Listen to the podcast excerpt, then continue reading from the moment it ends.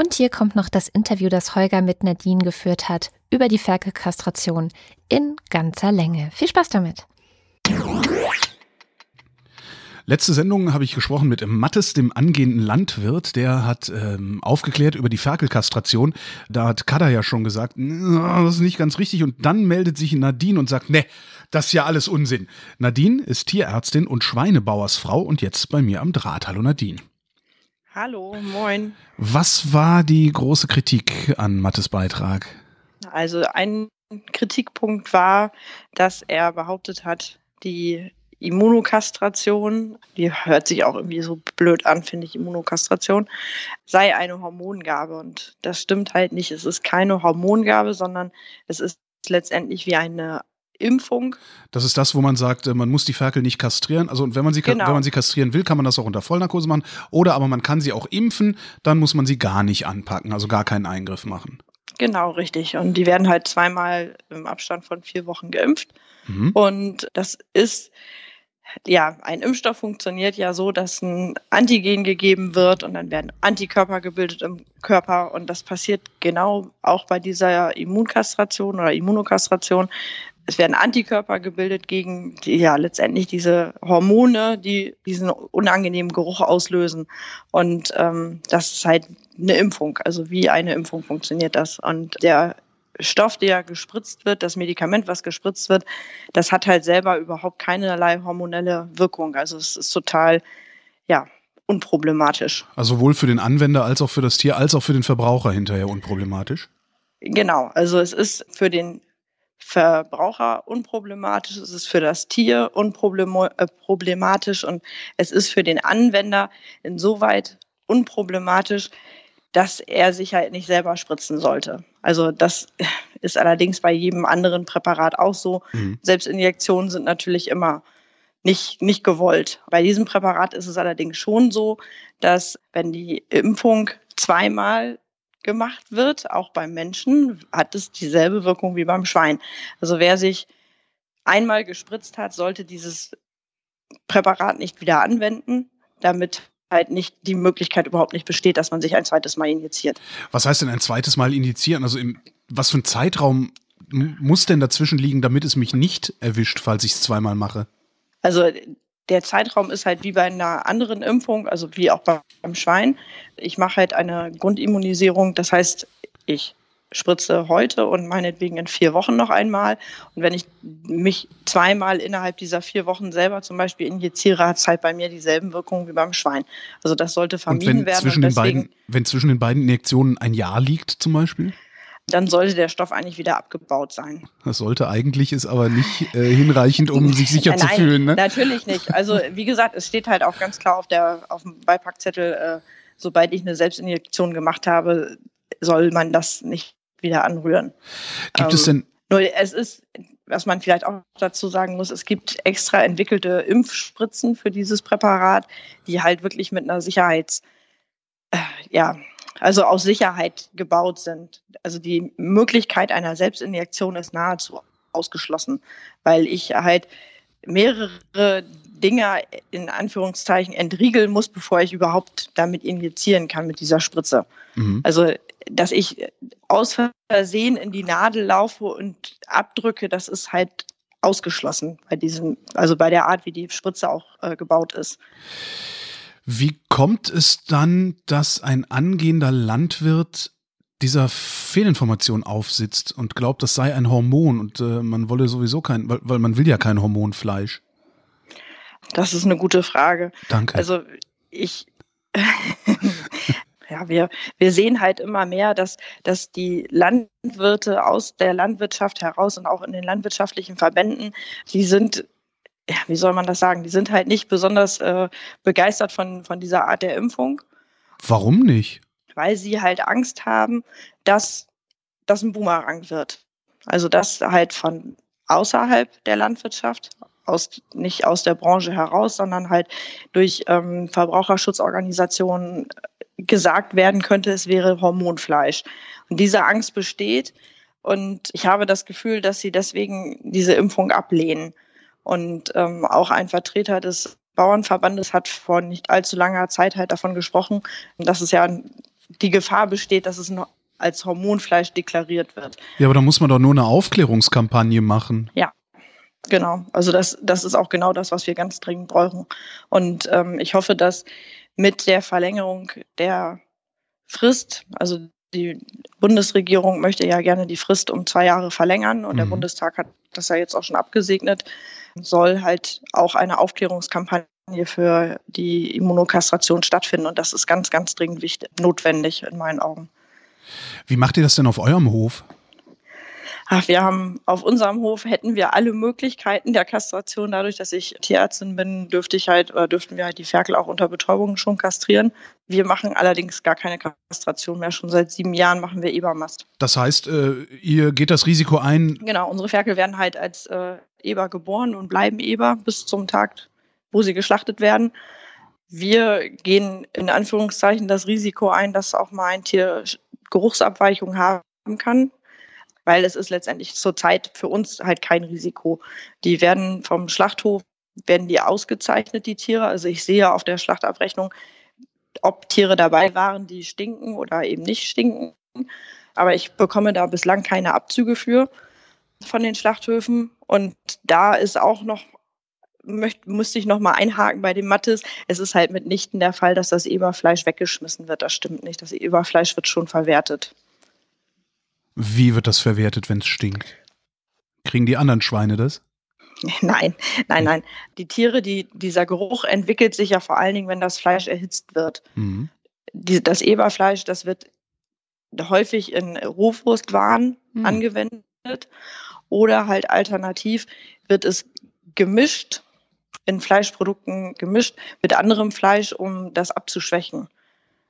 Und dann wird das halt auch wieder geht halt die ganz normal in die Verarbeitung. Wie viele Tiere betrifft das denn überhaupt mit diesem Gestank? Ähm, das hängt ein bisschen davon ab, äh, wie schwer die Tiere geschlachtet werden. Äh, der Geruch bildet sich ja erst, wenn die Tiere in die Pubertät kommen. Das heißt, je schwerer die Schweine werden, desto mehr Tiere haben einen unangenehmen Geruch oder sind geruchsauffällig. Mhm. Mm, zum Beispiel wird in England werden die Tiere halt sehr, sehr viel leichter geschlachtet. Die haben ein Schlachtgewicht von 85 Kilo. Wir sind bei über 96 Kilo.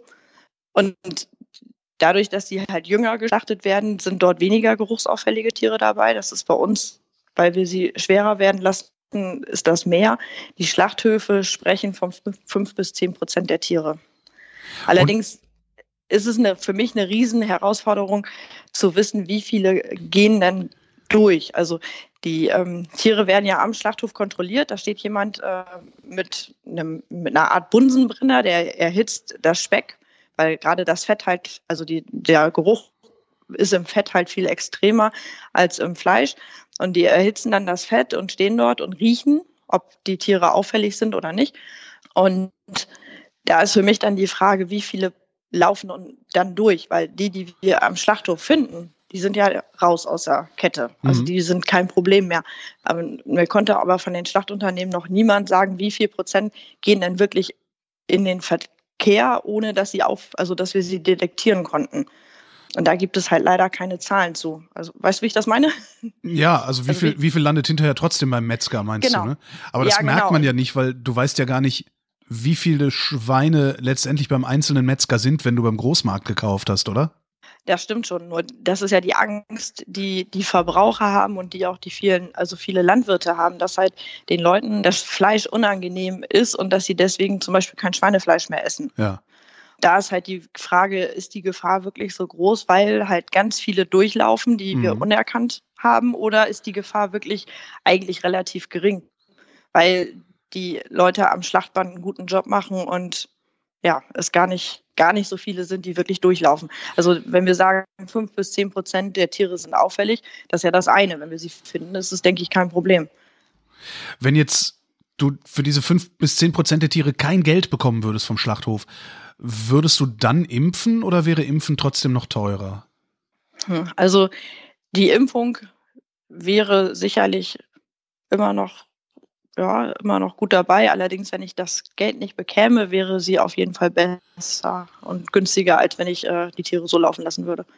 Ja, was, ganz sicher. Was kostet so eine Impfung? Also wie viel teurer wird mein Kotelett bei einem geimpften Schwein? wenn ich dir das erzähle, schlägst du die Hände über den Kopf zusammen. Wir reden hier über Centbeträge. Also ich das heißt, mein Kilo Schweinefleisch sagen, würde dann nicht mehr 25 Euro kosten, sondern 25,50. So viel ist es nicht mal. Also wir, ich, ich habe momentan wirklich keine Preise, was dieser Impfstoff kostet. Aber wenn wir nur mal annehmen, wir sind mit vier oder fünf Euro am Schwein dabei, dann sprechen wir über vier bis fünf Cent pro Kilo Schlachtgewicht. Ja. Also das, ja, ist wirklich marginal. Das sind, äh, ja, wenn wir, es, wenn wir sehen, wie die Schwankungen sind, letztendlich in den Preisen, ähm, sind fünf, vier bis fünf Cent pro Kilo Schlachtgewicht, glaube ich, nicht wirklich nicht wirklich der Rede wert. Das heißt, das es Argument. Für, für, die Landwirte ist das, für die Landwirte ist das viel Geld. Es okay. geht mir jetzt darum zu sagen, also für uns könnte das kriegsentscheidend sein, weil wir, wir arbeiten in diesen Centbereichen. Aber wenn ich das mal weiter durchspinne und sage, Mensch, äh, im Verbraucher sind das nachher vier bis fünf Cent pro Kilo Fleisch, das ist für mich marginal. Also ich bin ja selber auch Konsument, ich kaufe ja auch Fleisch. Und da muss ich ganz ehrlich sagen, an der Ladentheke sollte man das nicht wirklich, sollte man das nicht wirklich merken, beziehungsweise nicht wirklich drüber diskutieren über vier bis fünf Cent. Pro Kilo. Pro Kilogramm, genau. Ja, ja jetzt habe ich auch schon gar keine Frage mehr. Dann haben wir über alles geredet schon, oder? Ich weiß es nicht. es, soll, es, also, soll, es soll ja kurz sein. Aber ja, wie, was, was hast du, also, wenn, wenn, du sagst, du hast noch was, dann erzähl. Also vielleicht noch mal zu diesen Gleichdarschlachten. Das wäre, das wäre für mich die mit eine der besseren Optionen. Da wollen die Schlachtindustrie möchte da natürlich nicht hin, weil äh, natürlich wird das das Stück Kotelett wird kleiner. Ja äh, weil das Tier halt nicht so groß gewachsen ist. Und die Fleischstücke werden insgesamt ein bisschen kleiner und die Schlachtkosten pro Tier bleiben sich ja gleich. Das heißt, die Schlachtkosten pro Kilogramm Fleisch steigen. Weil das, weil wir ja weniger Fleisch erzeugen mit einem Schlachtvorgang. Das heißt, wir kommen also immer wieder, wir kommen also immer wieder da an. Immer wieder übers Geld, ja. Wir, wir, kommen immer wieder da an, wo man eigentlich mal dem Verbraucher sagen müsste, hört auf, so wenig Geld für Fleisch ausgeben zu wollen, sondern legt einen Euro mehr drauf. Dann ist vielleicht die gesamte Produktionsweise und alle an der Produktion Beteiligten sind besser gelaunt hinterher. Ja, ich weiß nicht, ob die Verbraucherschelte so richtig ist, weil ich kann halt auch jeden verstehen, der äh, sagt, Mensch, ich habe so und so viel Geld im Monat zur Verfügung, da geht bei mir die Miete ab, ich muss meinen Lebensunterhalt gestalten und dann habe ich, muss ich halt meine Familie auch mit Lebensmitteln versorgen. Und dann denke ich, Mensch, ich bin auch irgendwie stolz darauf, dass wir Landwirte wirklich qualitativ hochwertige Lebensmittel produzieren können, die wirklich erschwinglich sind für jedermann. Mhm. Das ist auch was, wo ich sage, eigentlich klar sind unsere Produkte auch mehr wert, keine Frage. Aber ich bin auch irgendwie froh, dass wirklich jeder in Deutschland sich gutes Essen leisten kann. Also da, ja, und ich, wie gesagt, ich kann, ich kann jeden Menschen verstehen, der an der Ladentheke steht und der auch auf die äh, Werbung reinfällt wenn irgendjemand mit einem Stück Fleisch für 2,99 Euro wirbt. Aber dann kann. Denke ich ja. Es ist ja, es ist ja gutes Fleisch. Es ist ein gutes Produkt, was dort angeboten wird. Kann das denn überhaupt gutes Fleisch sein? Kann das denn überhaupt gutes Fleisch sein zu diesem Preis? Also habe ich dann nicht immer die Gefahr, dass ich da irgendwie äh, äh ja, fragwürdige Bedingungen im Stall hatte, fragwürdige Hormongaben oder weiß der Geier was? Ähm, also Hormongaben sind in Deutschland per se verboten. In ganz Europa mhm. haben wir das nicht, dürfen wir nicht mit Hormonen messen. Das sieht in Übersee ein bisschen anders aus. Aber das gibt es bei uns halt nicht. Genauso wird halt häufig gesagt, Mensch, die sind mit Antibiotika voll gepumpt als Leistungsförderer. Die genau. sind auch seit 2004, glaube ich, mittlerweile verboten. Das, das ist nicht so. Wie die Tiere im Stall gehalten wird, werden, das sehe ich natürlich und am Stück Fleisch nicht, keine Frage. Aber die Frage ist für mich ja immer, was, was ist denn ein qualitativ hochwertiges Stück Fleisch? naja, das ist, das, für mich das, ist das eins, das in der Pfanne beim Braten nicht eingeht und natürlich genau. artgerechte Tierhaltung hatte. Ne? Na gut, eine artgerechte Tierhaltung werden wir nie haben. eine, Tier, eine, Tierhaltung kann maximal tiergerecht sein. Okay. Ähm, und, und eine Tierhaltung ist immer ein Kompromiss. So, sobald wir Tiere halten, ist es immer ein Kompromiss fürs Tier. Also da müssen wir uns nichts vormachen. Und klar ist dann die Frage, wie ich meine Tiere gehalten haben möchte, die ich später auf dem Teller habe. Darüber kann ich natürlich entscheiden. Und ich denke, da würde dieses Ampelsystem, was jetzt äh, unsere Landwirtschaftsministerin, also was heißt Ampelsystem, die möchte ja ähnlich wie bei den Eiern halt eine Deklaration von 0 bis 4 haben. Mhm. Darüber kriege ich natürlich dann schon ein bisschen Aufschluss. Das sehe ich momentan am Stück Fleisch, was ich kaufe, nicht, wie es gehalten wird. Es sei denn, ich äh, kaufe halt ein, ein Produkt, was äh, meinetwegen EU-Bio ist, äh, Bioland, Demeter. Da sehe ich natürlich, also da kann ich im Netz gucken, was haben die für Bedingungen, die sie erfüllt haben müssen. Ähm, ansonsten habe ich für die konventionelle Haltung das QS-Siegel. Und dann weiß ich, okay, die sind nach Tierschutzstandard gehalten, also nach unserem Tierschutzgesetz, nach unserer Tierschutznutztierhaltungsverordnung.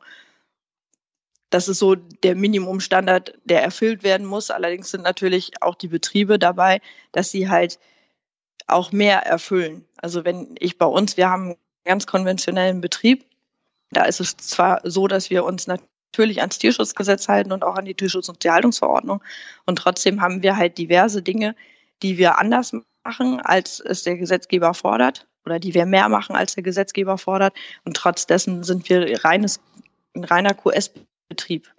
Also es ist jetzt nicht, dass wir irgendwie ein Labelprogramm damit machen. Mhm. Und ich denke, dass das ist halt das für mich die größte Herausforderung bei dieser Kategorisierung, die Frau Klöckner davor hat. Das ist bei den Geflügelbetrieben etwas leichter als bei den schweinehaltenden Betrieben, weil beim Schwein ist, also so sehe ich das jedenfalls aus meiner Tierarztzeit auch, ich habe nicht den Betrieb X, den ich so als Standardbetrieb bezeichnen kann, sondern jeder Betrieb hat halt den Betrieb, ja, wo er drin arbeitet, wo er auch das leben kann, was er macht. Und es gibt halt Betriebe, die machen halt viel mehr und es gibt Betriebe, die halten sich halt an das, was sie dürfen und machen nichts mehr. Aber da ist halt eine ganz große Diskrepanz zwischen den Betrieben. Moment, das ist ganz schwierig. Geflügelzüchter haben eher standardisierte Betriebe als Schweinezüchter? Ähm, ja, der Geflügelbetrieb ist also vielleicht müssen wir, muss ich das nochmal anders sagen. Bei den Geflügelbetrieben ist es halt, entweder sie haben einen Mastbetrieb oder sie sind Eierproduzenten. Jo. Die Haltung bei den ähm, Eierproduzenten ist dann ja, es gibt Bodenhaltungsbetriebe, es gibt welche mit Auslaufhaltung. Das ist halt relativ strikt. Und ansonsten ist da ja wenig, also die, die Hennen machen ja nicht verschiedene Zyklen durch. Und wir haben beim Schwein ja zum Beispiel bei uns haben wir halt einen Saun, da haben wir einmal das Deckzentrum, so nennen wir das, wo wir die Sauen halt belegen, besamen. Mhm. Danach gehen sie in eine Gruppenhaltung, wo sie halt äh, die Tragezeit über sind. Aus der Gruppenhaltung heraus gehen sie wieder in einen Abferkelstall, in einen Abferkelbereich, wo sie dann die Ferkel gebären. Und dann geht das Ferkel ja auch nochmal seinen Weg. Das Ferkel geht dann in die Ferkelaufzucht und später zum Mester. Und in diesen Bereichen, die sind halt immer unterschiedlich ausgestaltet, je nachdem, wie der Betrieb gerade ist und wie der Betrieb das auch strukturiert hat. Mhm. Und das ist schon etwas anders als äh, in der Legehennenhaltung oder halt auch äh, beim, bei Mastschweinen ist es auch ein bisschen standardisierter als in der Saunenhaltung. Also es ist schon schwieriger, die Betriebe zu kategorisieren in meinen Augen. Diese Kategorisierung, die Julia Klöckner, also die Landwirtschaftsministerin, davor vorhat, wie du sagst, denkst du, das wird kommen und wenn ja, wann?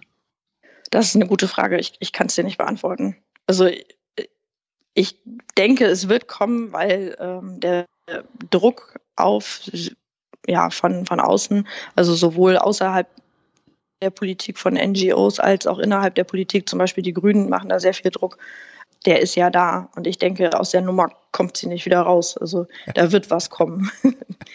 ähm, wie, wie es am Ende aussieht, keine Ahnung. Also ich finde es eine spannende Aufgabe, die sie sich da vorgenommen hat. Nadine, vielen Dank fürs Gespräch. Gerne. Und wenn ihr Nadine auf Twitter folgen wollt, dann folgt Bruxer Sauen. Das verlinken wir auch in den Shownotes.